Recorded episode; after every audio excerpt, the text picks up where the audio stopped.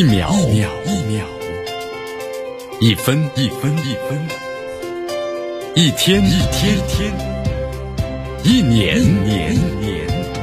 时间划过每一次日出，聆听风起的声音，静待云起云落。用新闻记录时光的足迹，江南。说新闻。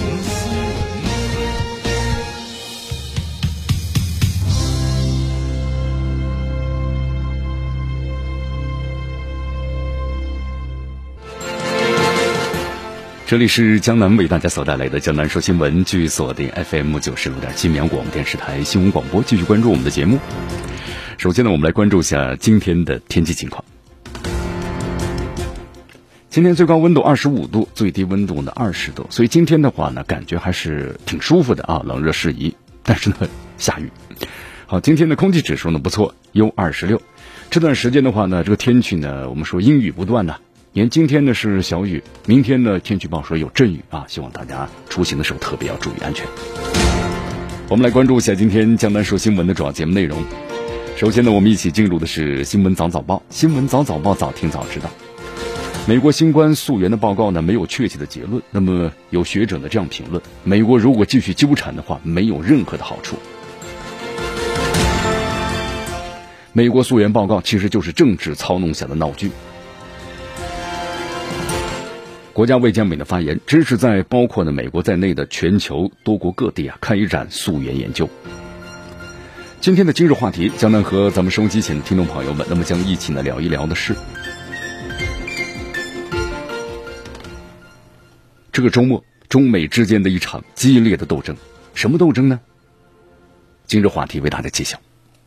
好，大话体育，九月二号啊，咱们中国男足国家队澳大利亚。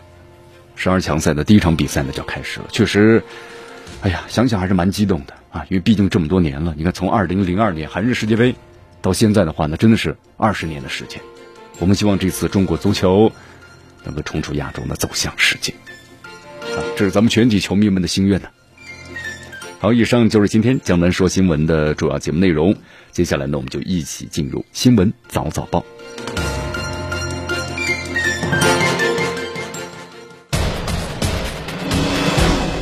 时政要闻，大事汇集，一样的新闻，不一样的观点。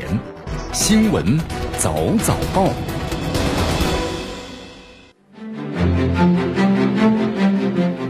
新闻早早报，早听早知道。下时间呢，欢迎大家继续锁定和关注江南呢为大家所带来的绵阳广播电视台 FM 九十六点七新闻广播。我们首先来关注一下啊，我们说这两天的话呢，你看咱们这个新闻当中的焦点呢，除了这个阿富汗的局势以外。还有就是关于这个美国国家情报总监办公室呢近日所公布的新冠病毒的溯源，这个结果出来了。我们说这个结果的话呢，可能令这个拜登非常的失望。我们说这拜登的话呀，当时命令他的情报部门去溯源这个新冠病毒的源头在哪。我们说这本来就是很可笑的一件事情。你情报部门这本来是科学家去做的事儿，很严谨的一件事，就由情报部门去做。当然，我们说这个结果完全就是政治操弄嘛。你看，在这两天，江南也看了一下啊，咱们中国对此的一个反应。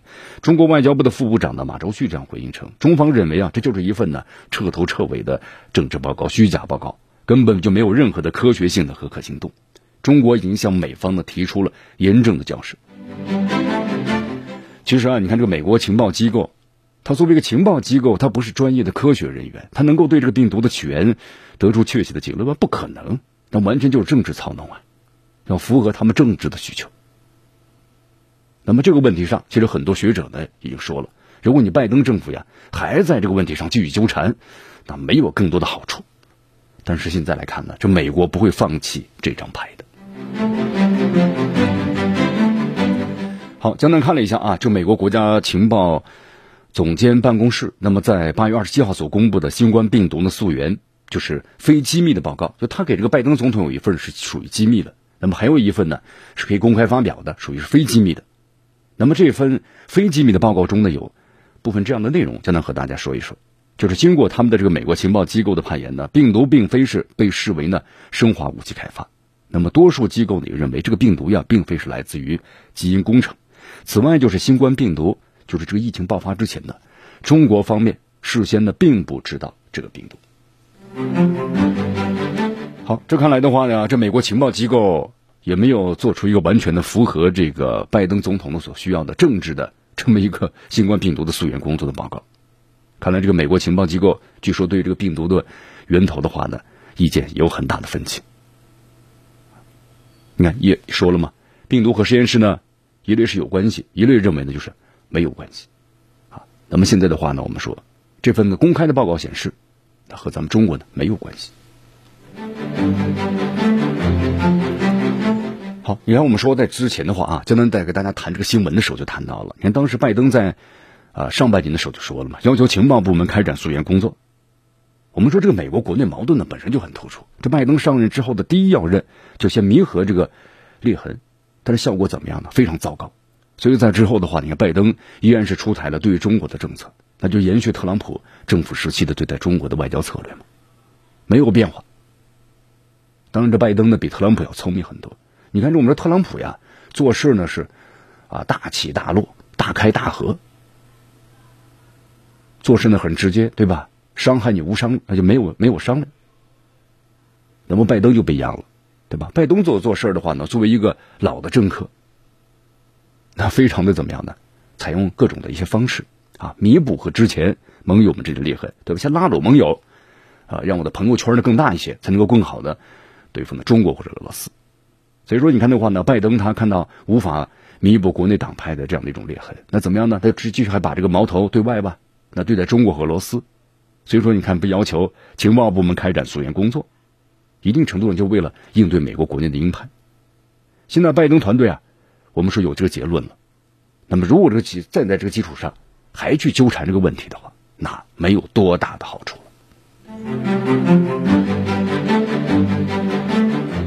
好，那么下一个阶段的话呢，咱们这新冠病毒溯源的工作还是要继续，但是我们希望呢去政治化，回到那世界卫生组织为主导的科学问题，这的是肯定，这才是最重要的。所以在这个第二阶段呢，江南认为这个溯源工作呀，咱们中国的立场呢是世界卫生组织对待咱们中国的调查，我们说都已经结束了。那么第二阶段呢，应该是包括美国在内其他国家进行调查。你看我们中说了得不得保嘛，对不对？那么中国会。争取呢更多国家来支持这个主张。你看，咱们中国两千多万的网民签名，希望世界卫生组织在这个新冠病毒的溯源工作上，那就是要调查美国的盗宝。你看这段时间的话，咱们中国也把这个外交部也把这样的啊，咱们中国网民的签名，还有世界各国其他的一些要求，对吧？七十多个国家要求，那么递交给了世界卫生组织。所以说呀，这美国呢在搞这种，我们说了。彻头彻尾的政治报告、虚假报告，毫无科学性和可信度。再做下去的话呢，对他们也没有任何的好处。哈，你看这美方还发表声明嘛，对咱们中国进行污蔑攻击。咱们中国外交部呢坚决反对，向美方也提出了严正的交涉。好，继续回到呢江南为大家所带来的新闻早早报，新闻早早报，早听早知道。你看这一份这个美国国家情报总监办公室所发布的关于呢新冠病毒溯源报告的摘要啊。那么经过这美国总统审阅，然后呢，机密内容呢被删除。那么公开版的报告，基本观点就是是新冠病毒呀，自然界呢和这个实验室泄露两种可能性都不能够排除。同时坚持呢是中国阻挠调查，才导致呢无法得出一个确切的结论。啊 哎呀，这美国情报局工作了三个月，看来是一无所获呀。其实干这种徒劳无用的工作干什么呢？我们说，在今年上半年三月份的时候。世界卫生组织就发布了在中国的溯源病毒这个报告的结果，其中就提到了实验室泄露呢非常不可能。但是我们说这个报告的话呢，不符合这美国政客的需求，对吧？他要把这矛头那么指向中国啊，这才认为这个报告才是有效的。你看，你美国自己的这个溯源报告，拜登在这个政治基础上授权美国情报机构呢来溯源，其实这就是叫什么呢？有罪推定。所以说，如果美方在这个调查中哪怕获得一丁点的我们说对中国不利的证据，肯定会大肆炒作，同时把这一点呢放大。但是现在的话，你看美国就说明他没有任何的证据，对吧？得出的结论是自然界和实验室泄露可能性呢都不能够排除，这就说明什么？说明他们的证据根本就没有，完全都是怎么样的造谣生事啊！但是干了九十天，然后又不能够没有交代，所以才说不能够排除。所以说，现在是美国可能给人感觉很绝望啊！玩文字游戏玩的实在是太可笑了，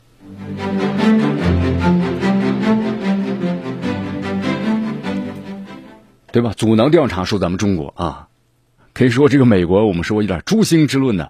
世界卫生组织当初到中国来进行溯源的时候，咱们中国接受了他的请求，而且呢，给予了最大程度这个配合。你看后来这个世界卫生组织嘛，经溯源的专家不都在称赞咱们中国，说这个态度非常的好，对吧？啊，要见什么人，要查什么事儿，中国都给予呢百分之百的配合。那么后来世界卫生组织经过呢我们说非常科学严谨的调查，已经是排除了新冠病毒的实验室泄露的可能性。但你现在美国还要到中国来溯源，这说明什么问题呢？结果导向论呢？意思就是你不把中国搞臭，这美国感觉就誓不罢休一样。所以说，你这美国是在抹黑中国的溯源调查，还让中国配合？这种调查针对哪个国家？哪个国家会配合呀？那中国要求世界卫生组调查你这个美国德宝，你为什么不配合呢？对吧？荒谬之处可见。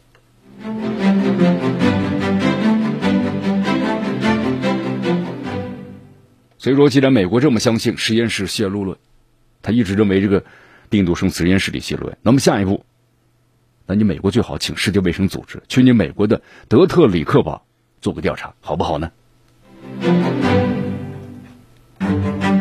好，继续回到呢江南为大家所带来的新闻早早报，新闻早早报早听早知道。呃，在昨天的话呀，国家卫生健康委曾一新副主任呢，就美国情报部门所发布的关于新冠病毒啊溯源调查。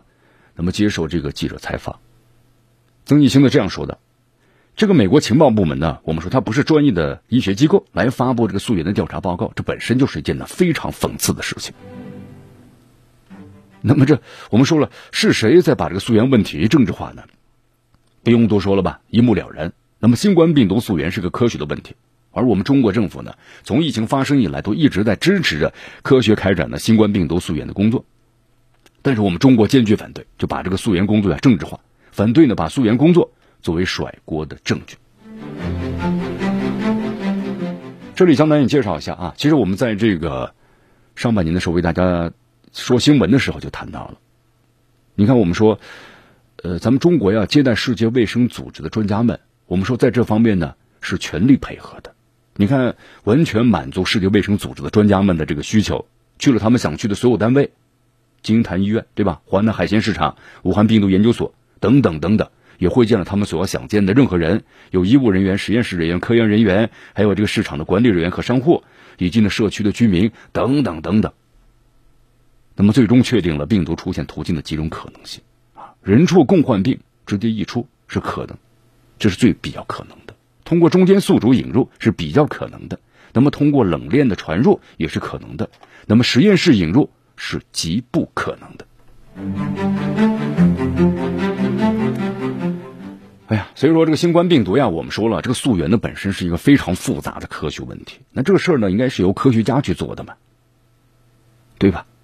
我们说真正的把新冠病毒溯源作为一个科学问题来对待，啊，应该是由各国科学家通力合作。那么有知识科学家，我们说也包括美国在内啊，全国还有全球多国呀。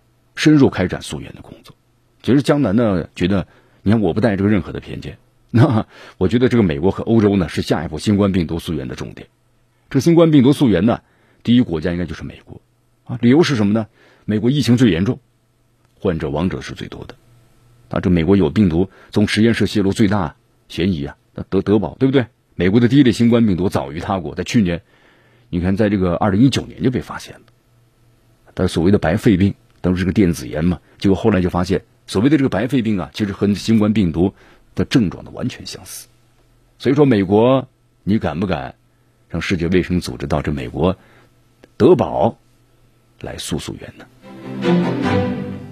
好，继续锁定和关注江南的为大家所带来的新闻早早报，新闻早早报，早听早知道。继续锁定 FM 九十六点七绵阳广播电视台新闻广播，继续关注我们的节目。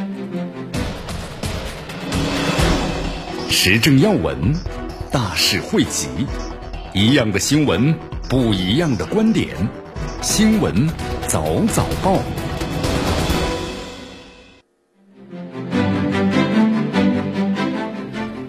新闻早早报早听早知道，下时间呢，欢迎大家继续锁定和关注江南呢为大家所带来的绵阳广播电视台 FM 九十六点七新闻广播。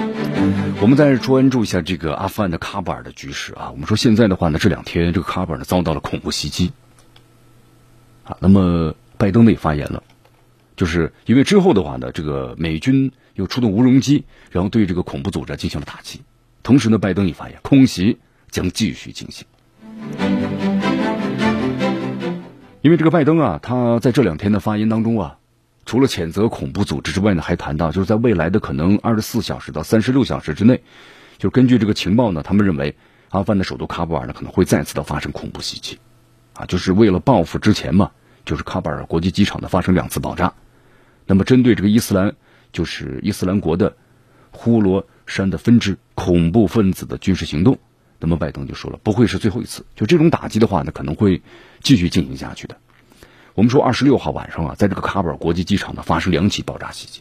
因为在此之前的话，其实你看，不管是美国还是英国，都发出警告，说得到了确切的消息，有恐怖组织要发动的这个恐怖袭击。啊，这个情报确实非常的准确。二十六号晚上在喀布尔国际机场是两起，我们说造成了这个超百人呢，超过百人死亡，其中一百七十多人。是阿富汗的民众，还有十三名的美军人员。我们说，在这个呃恐怖袭击发生之后的话呢，极端组织伊斯兰国的分支就是呼罗珊省，就是 RSISK，那么宣布对这两次两次的这个爆炸袭击啊负责。那么在之后的话呢，我们说美军就马上空袭了这个 S S K 呢位于呢阿富汗东部的南格哈尔省的据点。啊，那么在之后呢，这个拜登就说了嘛，他说这次袭击的话呢不会是最后一次。啊，承诺将逮捕呢喀布尔国际机场袭击有关的所有人，让他们付出这个代价。那么同时呢，也要求这个呃美军呢加紧这个撤离。你看，我们说在之后的话呀，对于这两次爆炸袭击呢，塔利班是表示谴责的。塔利班是这么说，他说这个袭击啊对阿富汗领土是明确的攻击。我们说最近这几年呢，这个就 ISSK 啊，已经认领了多起呢，就是在阿富汗和巴基斯坦境内发生的恐怖袭击事件。啊看来这个 ISSK 啊，这威胁非常的真实。呃，江南也为大家介绍一下，这个 ISSK 呢，它是这个 ISS 啊，就是活跃在阿富汗呢和巴基斯坦的一支分支组织啊。它这个全名叫做是伊斯兰国呼罗珊分支。那么其中这个呼罗珊呢是一个历史名词，它指的是就是包括现在阿富汗呢以及中东包括中亚部分的地区。这个组织呢，成立在二零一五年，就它的成员呢，都是由这个脱离阿富汗塔利班和这个巴基斯坦塔利班的激进分子组成的。所以说，它这个这个 SSK 啊，它一般是利用的阿塔和巴塔内部，就是有一些可能对组织啊心存不满的成员，就把他们都拉拢过来，加入到这个组织当中。那么这个组织呢，从位于拉克和叙利亚的极端组织 ISIS 呢获得资金，由他们呢进行这个建议，包括呢培训。啊，所以说现在的话呢，阿富汗和这个印度方面怀疑 ISIK 呢，就属于是巴基斯坦塔利班的那么一个分支。这个组织的话呢，根据了解的话呢，核心战斗人员大约是有一千多人啊，一千五到两千人左右。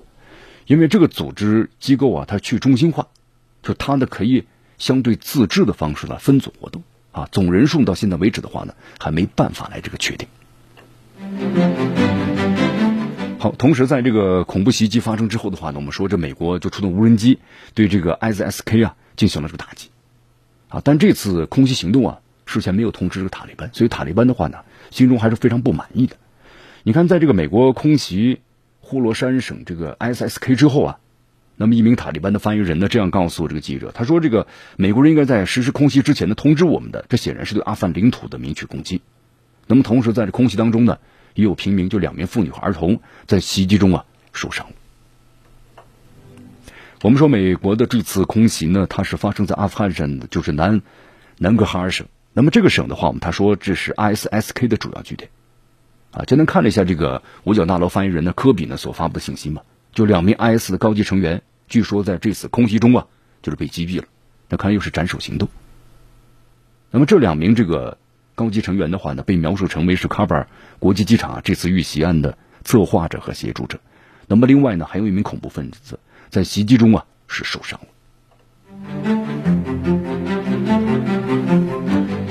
啊，我们说任何这个组织啊，不管你有任何的夙愿，但是恐怖袭击，这是到全世界都是谴责的。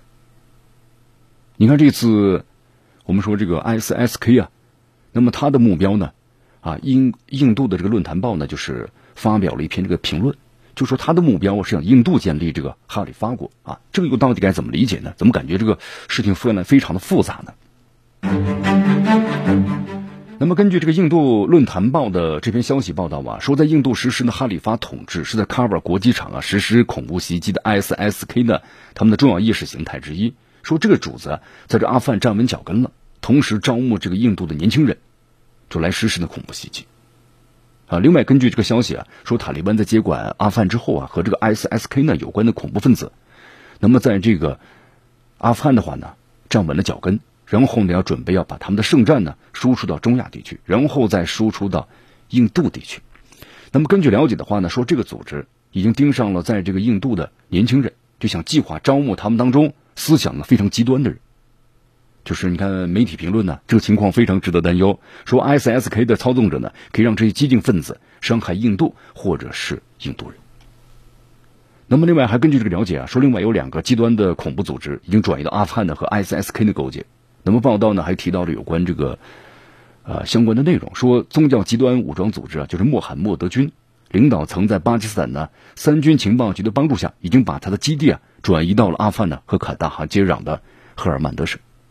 那么对这个二零零八年呢，就是孟买袭击啊负责的这个恐怖组织，啊，前程军。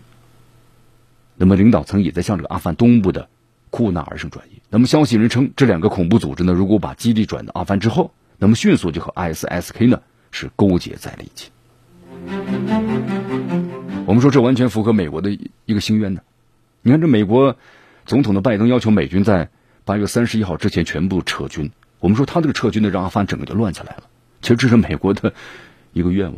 你说这个当年这个美美国他进军这个阿富汗的话，他是想获得什么呢？获得更多什么的利益呢？我们说除了这个卖军火以外，有的朋友说可能更想获得石油资源。啊，其实这个石油资源呢，在阿富汗呢几乎没有什么石油资源，对吧？你说这伊拉克有石油资源，哈，海湾国家有，那么阿富汗呢是没有。那么阿富汗是什么呢？我们说阿富汗呢，它被称为一个帝国坟场，从地理位上讲，它非常的重要，它这个欧亚的一个连接点，就像一个十字路口一样。所以自古以来呀，我们说就很多的一些这个国家，包括一些对吧？你看从这个英国，还有这个苏联，啊，法国等等，那么都想呢。就是控制住这个阿富汗，但是我们说这个阿富汗后来被称为帝国的坟场，那么一直都没有如愿。那么像这个美国呢，我们说它跟以前的不太一样了。美国它以前呢投入大量的资金，它会扶持一个呢亲美的政府，到后来就发现再亲美的政府扶持来以后，翅膀一硬了，都要脱离美国的控制啊，没有谁愿意呢天天生活在你的这个控制当傀儡。所以说后来美国有些聪明了，他就让这个国家呢一直处于一个乱的状态。那么他才能够从中呢获得什么呢？在平衡的状态下，能够获得更多的这个利润，对吧？你看，当这个政府军得势的时候啊，他就资资助这个是反对派，反对派得势呢，又资助这个政府军，那么让两方都有求于他。你看这个大买军火赚的是盆满钵满。所以说，这个美国你看撤急于撤出这个阿富汗啊，俄罗斯那么也发布了消息，认为美国这么做的目的就让想阿富汗乱起来。而这个乱呢，能给周边国家带来非常大的这个影响。你看，咱们中国和阿富汗接壤，对吧？俄罗斯也是，包括其他的一些国家。但是这个让美国就没有想到，是塔利班能够在很短的时间之内迅速的占领这个阿富汗的所有的省会城市，而且呢，十来天就攻占了喀布尔，这是美国所没有想到的。因为他想的这个美，就在美国的支持之下，几十亿美元，对吧？扶植起来的，那么三十万的军队，政府军，你至少能够。抵抗三个月，或者是半年的时间。所以说，当这个局势一乱的时候，那各种恐恐怖组织，那在阿富汗就如鱼得水呀，那就乱中生乱，这是美国最大的一个心愿啊。只是现在呢，这个事态的发展并不如美国所愿。好，继续回到江南的为大家所带来的新闻早早报，新闻早早报，早听早知道啊。我们再去关注一下这个阿富汗的首都喀布尔。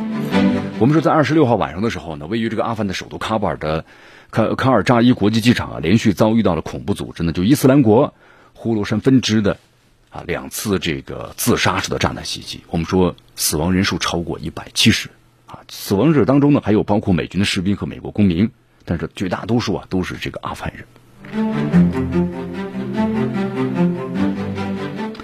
好，截至刚开始的时候公布这个死亡数字的时候，大家都认为可能这个是恐怖袭击事件当中有恐怖组织那么炸死的，但后来一调查发现，越来越多的证据显示啊，其实不少遇难者没有死在极端组织的炸药下，反而是死在了美军的枪下。啊，这到底是怎么回事呢？你看，在这个八月二十八号的时候啊，驻阿富汗的 BBC 记者呢，科尔马尼就采访了多位啊爆炸事件的幸存者。在采访过程中，他发现了个惊人的事实：什么事实啊？不少爆炸事件的幸存者和过来观察情况的路人，那么都遭到了美军士兵的射杀。你看，后来在采访当中，一位呢爆炸事件的幸存者表示，他说爆炸过后啊，他刚刚抬起头来，就发现了美军驻守的阵地上枪声大作，无数子弹向这个爆炸之后的废墟啊倾泻而来。也就是说，有不少人呢是被美军的士兵开枪所击中的。那么有一位目击者说，他看到这美军士兵呢对一些手无寸铁的阿富汗人开枪，那么当场把他打死。还有一些处理现场的阿富汗工人表示，很多尸尸体上啊，除了弹孔之外，没有其他的外伤。那么这枪伤从哪来呢？那不就是美军士兵所发射的？所以说，综合多位的目击者和幸存者的这个描述啊，那么有大量的死者其实没有呢死于爆炸。而是被这个爆炸事件呢导致的惊慌失措的美军乱枪打死的。我们说这个报道一出来之后呢，那已经在这个美国，包括西方国家，包括阿富汗国内都引起了轩然大波。不过美国方面到现在为止的话，对这事儿呢，他没有做出任何的回应和评价。我们说，如果这个报道属实的话，那么咱们可以从中看出美军现在所存在的一些问题。这美军的心理素质真糟糕啊！你训练水平、作战能力、作战心态，看来比外界想的都要差劲儿。恐怖袭击发生之后的话呢，没有静下心来观察分析当时的形势，而是呢马上就随便的乱开枪。你看，我们说在这个恐怖袭击发生的之前的几个小时，塔利班向北约透露相关的情报。你看，包括我们说不管是美国还是英国，当时呢都发出警告，就说可能马上就要发生这个恐怖袭击事件了，要求英国的公民远离机场。那就这就说明美军在袭击发生之前已经得到了相关的情报，那么已经提前你得知了。你就算是美军，你不提前出手吧，阻止袭击，那做好预防工作呀。一旦是如果袭击发生了，要做好这救援。但是到目前所披露的事实是，美军在爆炸发生之后的话呢，立马就乱作了一团。你看，他不仅是没有救助，反而呢，不断的开枪打死多名这个无辜的民众。好，所以说咱们呢，你看，根据这美国的军队的反应，他们到底是任何预案都没有做吗？还是做了预案没有执行呢？为什么在这个恐怖袭击发生之后的话呢，美军乱作一团？你看胡乱开枪，那就说明美军的指挥水平和军事素养有值得怀疑。当然，这是从这个我们是准备工作上来说。那么从另一个方面报反映出了美军呢残暴不忍，根本不珍惜阿富汗民众的生命。你看到目前为止的话，咱们还不太清楚啊，到底有多少人。死于这个爆炸事故有多少人呢？是被美军射杀的。但是我们说，这美军呢，在根本就不分敌我的情况之下擅自开火，那不就是把这个阿富汗的人民的生命如草芥？其实美国呢，我们说，在这阿富汗二十年时间里，这样的事情啊，数不胜数啊。你举个例子啊，零一年到零三年，就零一年到这个一三年的时候，这美军当时就把当地人的婚礼误认是塔利班的高层会议，发动了空袭。那么当时有很多，你看，包括这个老人举办这个过生日、儿童的取名仪式，那么都被认为他们是这个塔利班或者是其他极端组织高层开会，那么都进行了空袭，那多少的平民伤亡。好，所以说这呢，我们说了也是美军在阿富汗呢为什么难以立足，那么塔利班为什么会春风吹又生的主要原因，你不得民心啊，你美军在这个阿富汗草菅人命。那么多次伤害阿富汗的无辜的老百姓的行为，那不就是在给塔利班打这个征兵广告吗？而且这次机场遇袭事故呢，非常荒谬，对吧？我们说现在在这个机场附近还是有留有呢非常多的阿富汗人，那么绝大多数亲美派，那么之前在这个前政府呢工作过，或者为美军或者其他的他的西方盟国呢效力过，那么都想呢要离开这个阿富汗。你看，我们说直到可能被美军士兵的击中的。前一秒都在相信自己呢不会死于这个美军士兵的枪下。那么这个事件过后呀，我们说美国的国际形象肯定会受进一步打击，而且美国呢真正的面目也必定不会被大家呢所认识的。好，继续锁定和关注江南呢为大家所带来的新闻早早报，新闻早早报早听早知道。继续锁定 FM 九十六点七绵阳广播电视台新闻广播，时政要闻，大事汇集，一样的新闻。不一样的观点，新闻早早报，新闻早早报早听早知道。以下时间呢，欢迎大家继续锁定和关注江南呢为大家所带来的绵阳广播电视台 FM 九十六点七新闻广播。我们说这个阿富汗首都喀布尔呢所发生的机场爆炸事件呢，目前的话呢，你看上了一百七十多人，有两百多人受伤。那么同时，塔利班的一名官员还证实啊，至少有二十八名的塔利班的武装人员。也丧生了。那么同时，在这个美国方面有十三名的海军陆战队员呢遇害，十八人受伤。那么英国外交部呢也在一份声明中呢宣布，有三名英国的侨民丧生，其中包括呢一名儿童。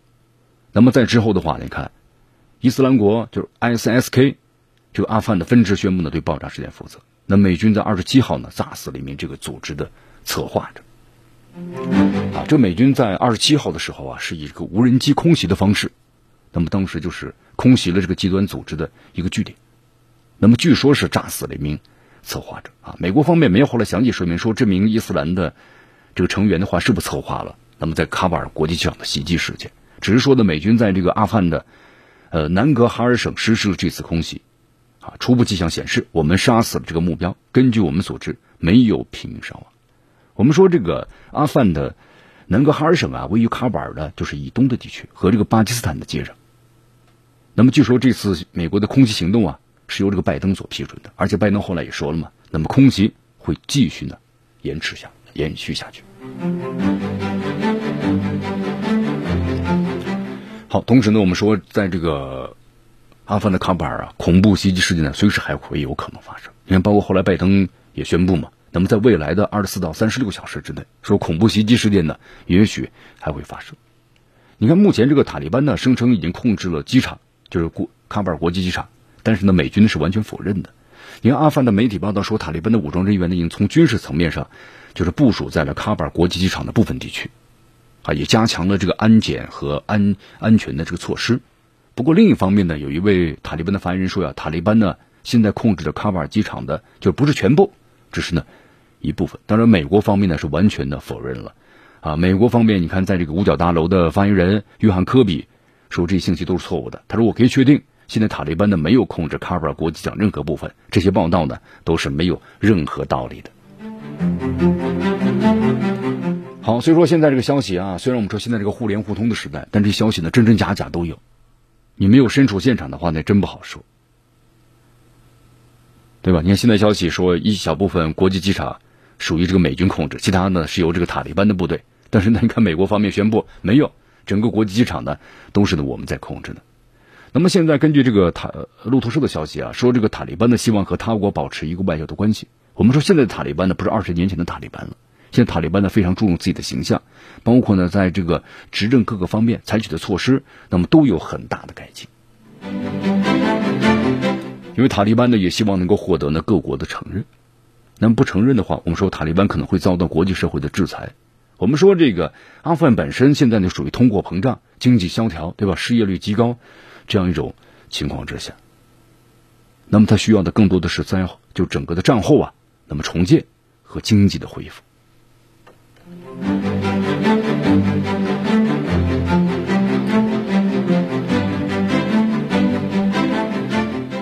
我们说这阿富汗的民众啊，有人在往外跑，但也有人呢在不要往往里走，这是为什么呢？你看，每人的想法不太一样吧？啊，阿富汗呢有一位记者，名字叫做是沙比尔·艾罕麦迪啊。那最近的话呢，他就和他的九名朋友啊登上了飞机，然后呢，呃，准备怎么呢？回到这个阿富汗啊。他说他们非常担心啊，就是说在阿富汗呢可能会发生这个内战，比如说这个塔利班和伊斯兰国之间有非常血腥的。战争。那么，在这个阿富汗呢，他说生命得不到保障。那么现在呢，他们想决定啊，先暂时离开一下这个阿富汗。比如说去西班牙开始新的生活。但是等到事情平息之后的话呢，那么成立了满足政府的条件，他会考虑回国啊。用他的意思来说，还是要继续为国家的未来呢效力。这就说明什么呢？说明这个作为一个平民百姓的话呀，还是希望一个国家非常的安定。那么如果要是爆发战争，我们说战火四起，生灵涂炭，但对普通民众呢是不能够接受的。你看，包括江南昨天在看一部叙利亚的这个片子嘛，你看这个记者采访当中，就是这才七岁到九岁的孩子们啊，你看这些孩子们哭着对镜头就说了，就是我们做错了什么，做错了什么，那么这炮弹呢就飞过来了。对吧？他身边的一个好朋友就消失了，啊，我们做错了什么？为什么要这样对待我们呢？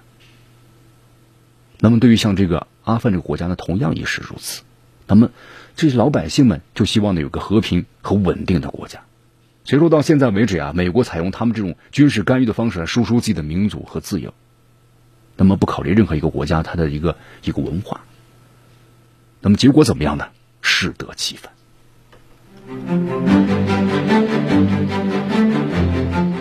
这里是江南呢为大家所带来的江南说新闻，继续锁定 FM 九十六点七绵阳广播电视台新闻广播，继续关注我们的节目。好，虽然现在这个阿富汗，我们卡巴尔的局势呢还是蛮紧张的，恐怖袭击事件可能随时都会发生。啊，美国总统拜登啊在昨天呢也宣布，就是在八月三十一号之前呢撤回美国驻阿富汗大使和所有的外交人员，啊，就是还必须要求。那么当时的盟国就说了，你看包括英国嘛，还有法国、德国，就说可能没办法撤完，希望能够延时啊。但是塔利班呢是坚决拒绝，就是八月三十一号是一个红线，不能够逾越这个红线，否则呢后果自负。那么现在的话呢，这拜登也宣布，就是在八月三十一号之前，还是坚持这个时间点撤出所有的美军。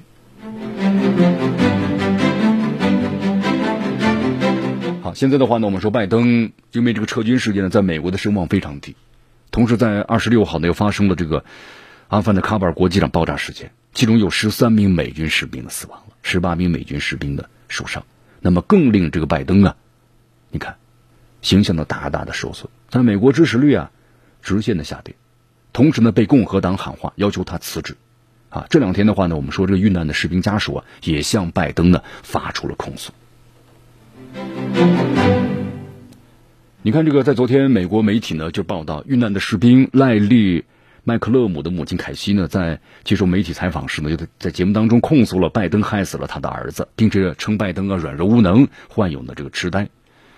啊，他的儿子呢是今年刚刚二十岁啊，在今年二月份的结婚，原本的九月份呢就是会当父亲的，但是现在呢却是天人永隔了，所以你看他的母亲啊很痛苦啊。就说拜登呢必须下课啊，在特朗普的领导下，你看我们说这是美国的一种极端割裂的思维啊。在这个美国的话呢，你看这个不管是共和党还是民主党，他们俩的势力啊，就是非常的平均。那么支持者呢也基本上一半一半。在这种情况之下，你看，那么当这个不支持拜登呢，就支持特朗普啊。所以说，在美国这样一种社会呢割裂的情况之下，那么是美国的媒体或者是政界人士最不愿意看到的局面。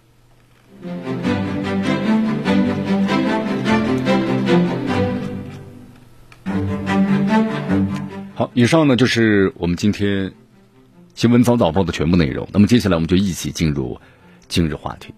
刚刚过去的这个周末呀，中美之间呢有一场呢很激烈的斗争，什么斗争呢？好，关注我们今天的今日话题。